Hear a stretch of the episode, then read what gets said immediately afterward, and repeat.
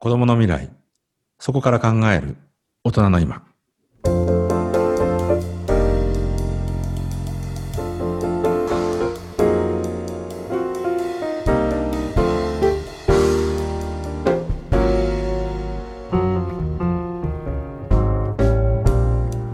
不透明な未来を生きる子どもたちへ今大人が何をできるのか聖域なく子どもの未来について考えそこから考える大人たちの今について深く考察していく番組です。はい。ではですね今日初めてのゲストをお招きすることができました。さまざまなところでですねもうこの人を見ない日がないんじゃないのかと思うような、うんえー、我々の大先輩でもありますけれども、えー、小原和弘さん、えー、ゲストにお越しいただいております。えー、私たちが自己、えー、ご紹介するよりもご本人にまず語っていただきたいと思います。小原さんよろしくお願いいたします。よろしくお願いいたします。よろしくお願いいたします。よろしくお願いいたします。小、は、さん、ともさん、今日は本当にありがとうございます。はい、どうぞありがとうございます。はい、小原さん、ちなみに、えー、はい、今どちらにいらっしゃるんですか？あ今はシンガポールですね。はい。ああ、でもすごい、ね、コロナでね、うん、あの移動がなかなか難しくなってきて、うん、えー、まあ例年ですとですね、もうあの10月のこの時期だと大体毎年もう60フライトから70フライトぐらいですね、まあ飛んでる。で特にもう秋はカンファレンスシーズンなので、もういろんな国を3日単位でこう動くみたいなタイミングなんですけども、うん、まあ、今はどうしてもね、えー、動けない。まあ、ただ、ありがたいことに、こうやってリモートであのこういうふうにお話をさせていただける時代にね、ようやくなってきましたんで、いや、本当に嬉しいですね。そうですね。あの小原さんっていうお名前を聞いてあのたくさんご著書を出されてますよね。はい、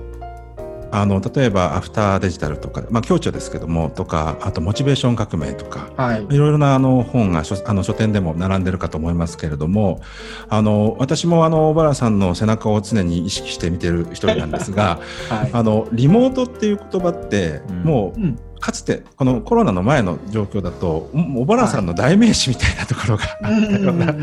気がしてたんですが、あのコロナウイルスの、まあ、蔓延によって、まあ、どこでも誰でもがやっぱりつながれるどこでも働けるっていう、小原さんが以前おっしゃってたことが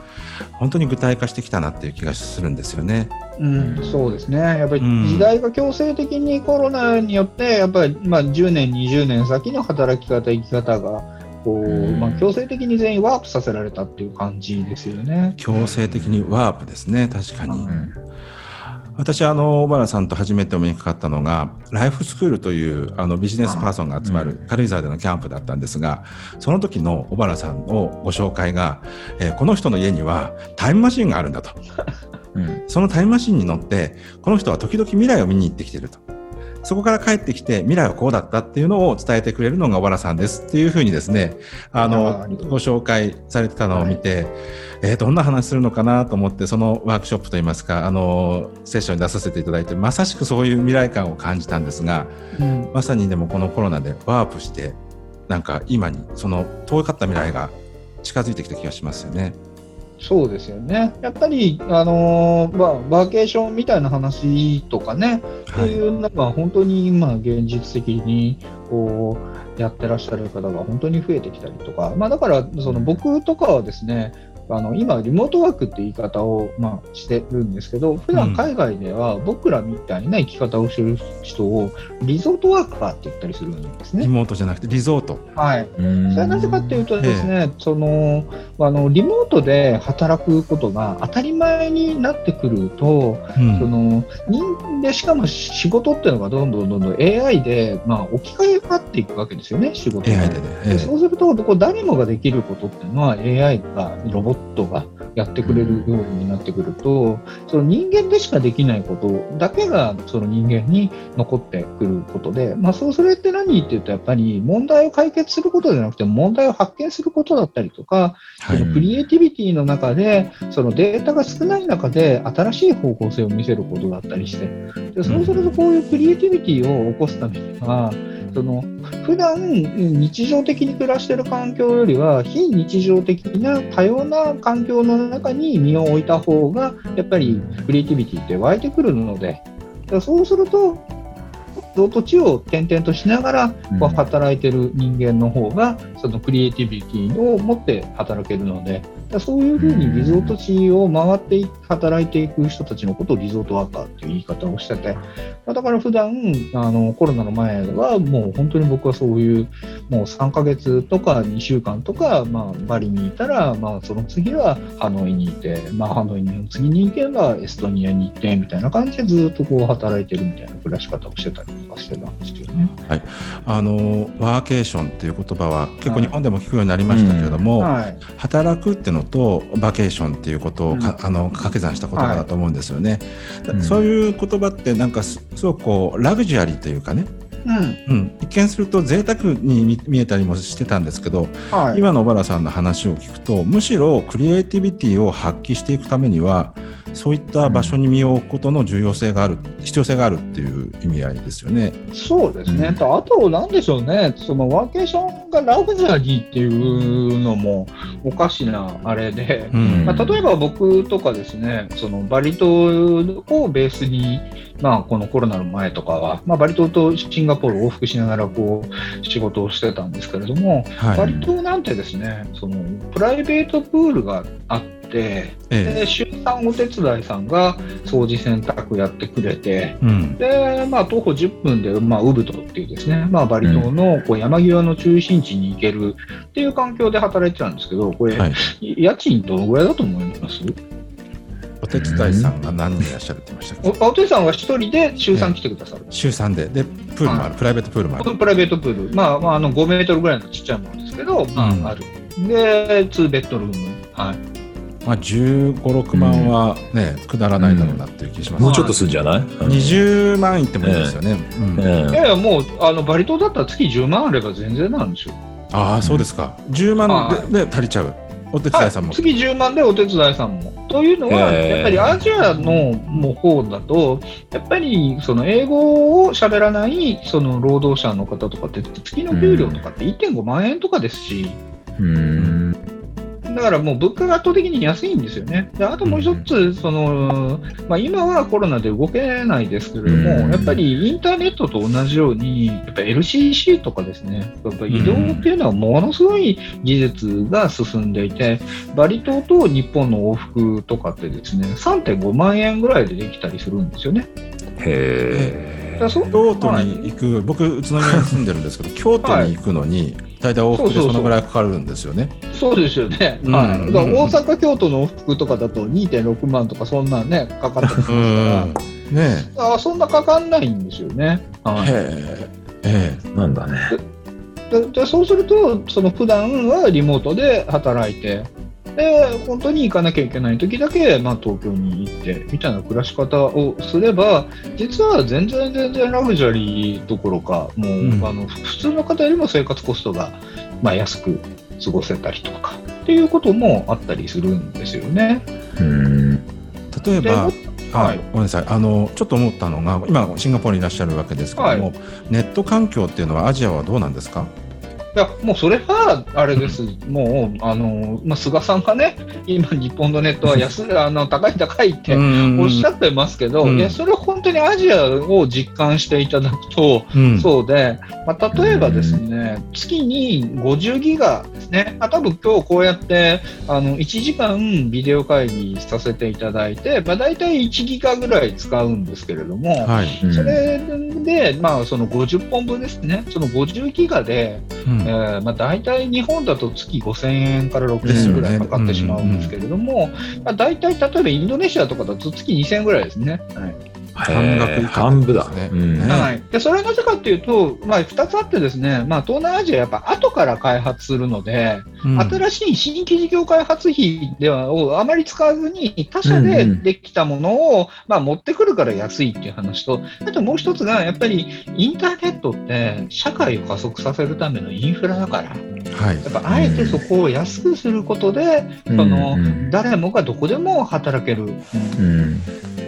だから、例えばバリ島にいるとですね、もうその今でこそ皆さん、ウーバーイーツで、はい、出前館で、まあ、うん、デリバリーを、まあ、たくさん持ってくるみたいな生活をされてらっしゃると思うんですけれども、うん、東南アジアとかだとですね、もう5年前からそういったものって当たり前になっていて、だから、まあ、僕とかはですね、まあそのまあ、い仕事で4カ国とミーティングをし、うん、で、まあ、プールで1時間泳ぎ、うん、で2時間マッサージを受け、えで散髪をしみたいなのが、これ全部スマホの中だけで。うん、もうマッサージする人もその散髪する人ももうあのウーバーイーツみたいな感覚でですね呼んでで家に来てくれて、えー、やれるし、はいででも一方でこういうことをするとえ知らない人が家に来てって、ちょっと怖いかもしれない、まあ、疑う気持ちも出てきちゃいますよね、でもやっぱりテクノロジーが素晴らしいのは信頼を可視化することなので、なるほど。だからやっぱり皆さん今今でこそウーバーとか、まああの、Airbnb といったものが当たり前になりますけど、うん、やっぱり知らない人の車に乗って知らない人の家に泊まれるっていうのは、うん、やっぱりこうやってソーシャルで人が何をやってるのかってことが可視化されて、でそれがスコアだったりレビューだったりっていう形で蓄積することで、うん、まあ、その悪い人は選ばれないし、まあ、もっと言うとやっぱりあのこういうネットでつながることの信用ってことが自分の、まあ、ビジネス売り上げにつながっていくわけですよね。うん、昔だったらタクシーっていうのは1回お客さん乗せた人ってもう二度と乗らないから、はい、どんな乱暴な運転しようがどんな暴言吐こうが、うん、そのドライバーさんにとってのマイナスにならないから確かに、まあ、ある意味の一期一会ですよね、はい。うん、そうですそうです。おっしゃるとです、うん、だからこれがもうまさにその演技じゃないですけど、もう全部がつながってるので、そうするとやっぱり自分のスコアをコツコツ貯めていくとそれが評判としてやっぱり良いあの乗客が来やすくなる、うん、そうすると自分の生活が豊かになる。好循環だってことですね。はい。だから、お天道様が見てるよって昔はね、日本人が悪いことしちゃいけないよっていうのが言われるんですけど、今はデータが見てくれてるから、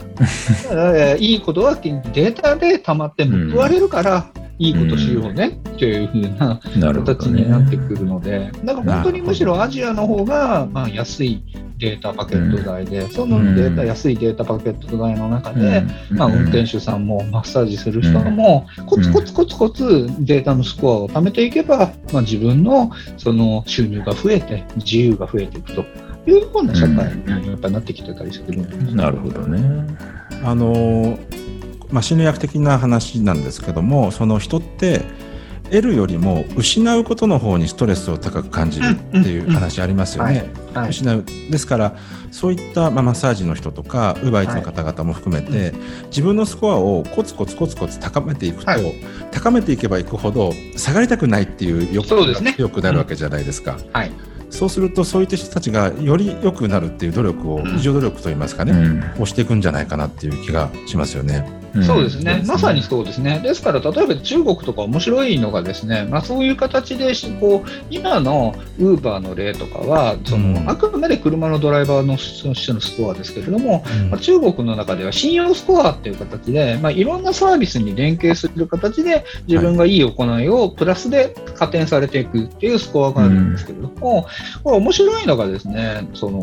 例えば中国行くと傘がですねバス停のところとかにいっぱい置いてあって、スマホでガチャってやると借りれて、うん、でまあ、1日10円とか20円で、はい、まあ、また返せばいいみたいなサービスがあって、まあ、こういう人って、日本だとね、やっぱ傘はね、なんかもうパクられるものみたいなのがありますけれども、やっぱり中国の方がむしろこれちゃんと返してくれるんですよ。これなぜかというと、返さないと、この信用スコアがマイナスになるよ。うん、分かっちゃうんですね、このデジタルの中でね。はい、でそうすると、やっぱり罰金とか1000円とかだったら、やっぱり、まあいいかみたいな、1000円ぐらいだったらもういいよみたいなふうに思っちゃうかもしれないけど、やっぱりコツコツ貯めた信用スコアをやっぱ減らされるっていうのは辛いので、必然的に人が、まあ、良くなる。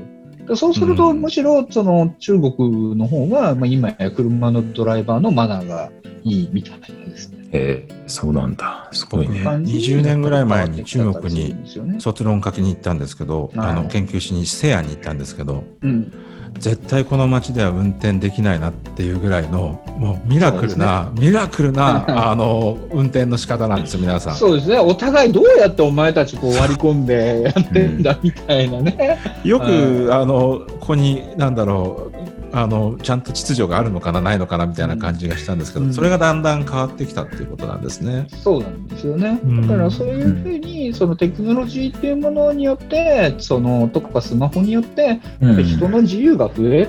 っていう側面があって。でそれが、まあ、そのより、まあ、リモートっていうことで、うん、まあ、場所に縛られず、うん、なるほど。ことができる。小坊さん、ちょっと私も聞いてもいいですか？小坊さん、すごく聞きたくなっちゃった。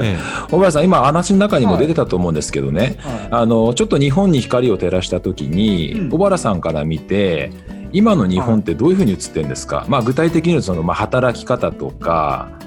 あるいはその教育とか。まあ、多分、もっか今日本ではすごくトピックになってることなんですけどね。どんなふうに映ってますか？はいそうですね、だからあの、まあ、実はその象徴的な話があって、なぜ、まあ、僕がですね、まあ、バリ島、シンガポールベースにその5年前に切り替えたかっていうと、まあ、やっぱり娘が日本で育つと不幸だって思ったんですよね。うんでででそれはなぜかというと、やっぱりこのインターネットによって誰もがつながっていくでだで、そのことによって善意がどんどんどんどんパスをし合えるようになるっていう環境っていうのって、その一番恩恵が受けるのが教育なんですよ。やっぱりその教育ってもうその誰かがもうすでに知っているものだから、まあ、1回動画に撮って置いておけば、まあ、誰もが見ることができるんですよね。だから、うん、そのまあ、今コロナでね、ビル・ゲイツさんが、まあ、資材1200億円を、まあ、投じて、そのワクチンの開発を、まあ、プラスしますみたいに、まあ、脚光を浴びてますけれども、まあ、ビル・ゲイツさんってもう本当に、その、まあ、世界の難題を解決するために資材を投入されてきていて、まあ、実はコロナの前にカーアカデミーっていうオンライン教育に投資してるん。ですね。ででこれは何かっていうと、もうその小学校から大学生まで、すべての科目をがもうあの無料で動画で見れて、っていうプラットフォームで。でこれが、まあ、あるんですけれども、やっぱり、まあ、単純に言ってしまうと、まあ、あと3年経てば AI がこういったものの自動字幕を簡単にできるようになるんですけれども。そうすると今、語学力がなくても、例えば僕、はい、日本語なら日本語でも、そういうことを学ぶことができるようになると。はい、そうです、そうです。なんですけれども、うちの娘の場合は、まあ、まあ、まあ、5年前に9歳だったんですけれども、うん、その頃はまだそういう AI 翻訳が、まあ、まだ早かったので、まあ、そうするとやっぱり英語で学んでる人と、日本語で学んでる人の、やっぱり格差、機械格差ですよね、この無料パック。っていうものがものすごく激しくなるし、まあ、何よりも結局それってその無料で得られるってことが大事なのではなくその得たものをやっぱそれでそのいろんな人とディスカッションができる、うん、自分が得たものを誰かに渡したくなる。そうすると渡す人がいるってことが一番大事でやっぱここってやっぱ英語じゃないと、なるほど、きつかったっていうので動いたんですけれども、ね、はい、それが、ね、あの、盛り上がってきたところなんですが、はい、えーうん。お時間がそろそろ迫ってしまいましたので、ね、次回もですねこの小原さんのその目から見えた未来と、うん、そして翻ってですね今大人が何ができるかということを、えー、とくと伺っていきたいと思います、えー、それではですね小原さんに、えー、お越しいただきましたことここで感謝を申し上げます。とともにまた次回もですね引き続き、小原さんのお話伺っていきたいと思います、えー、ひとまず皆さん今日はどうもありがとうございました。ありがとうございました、はい、来週お会いしましょう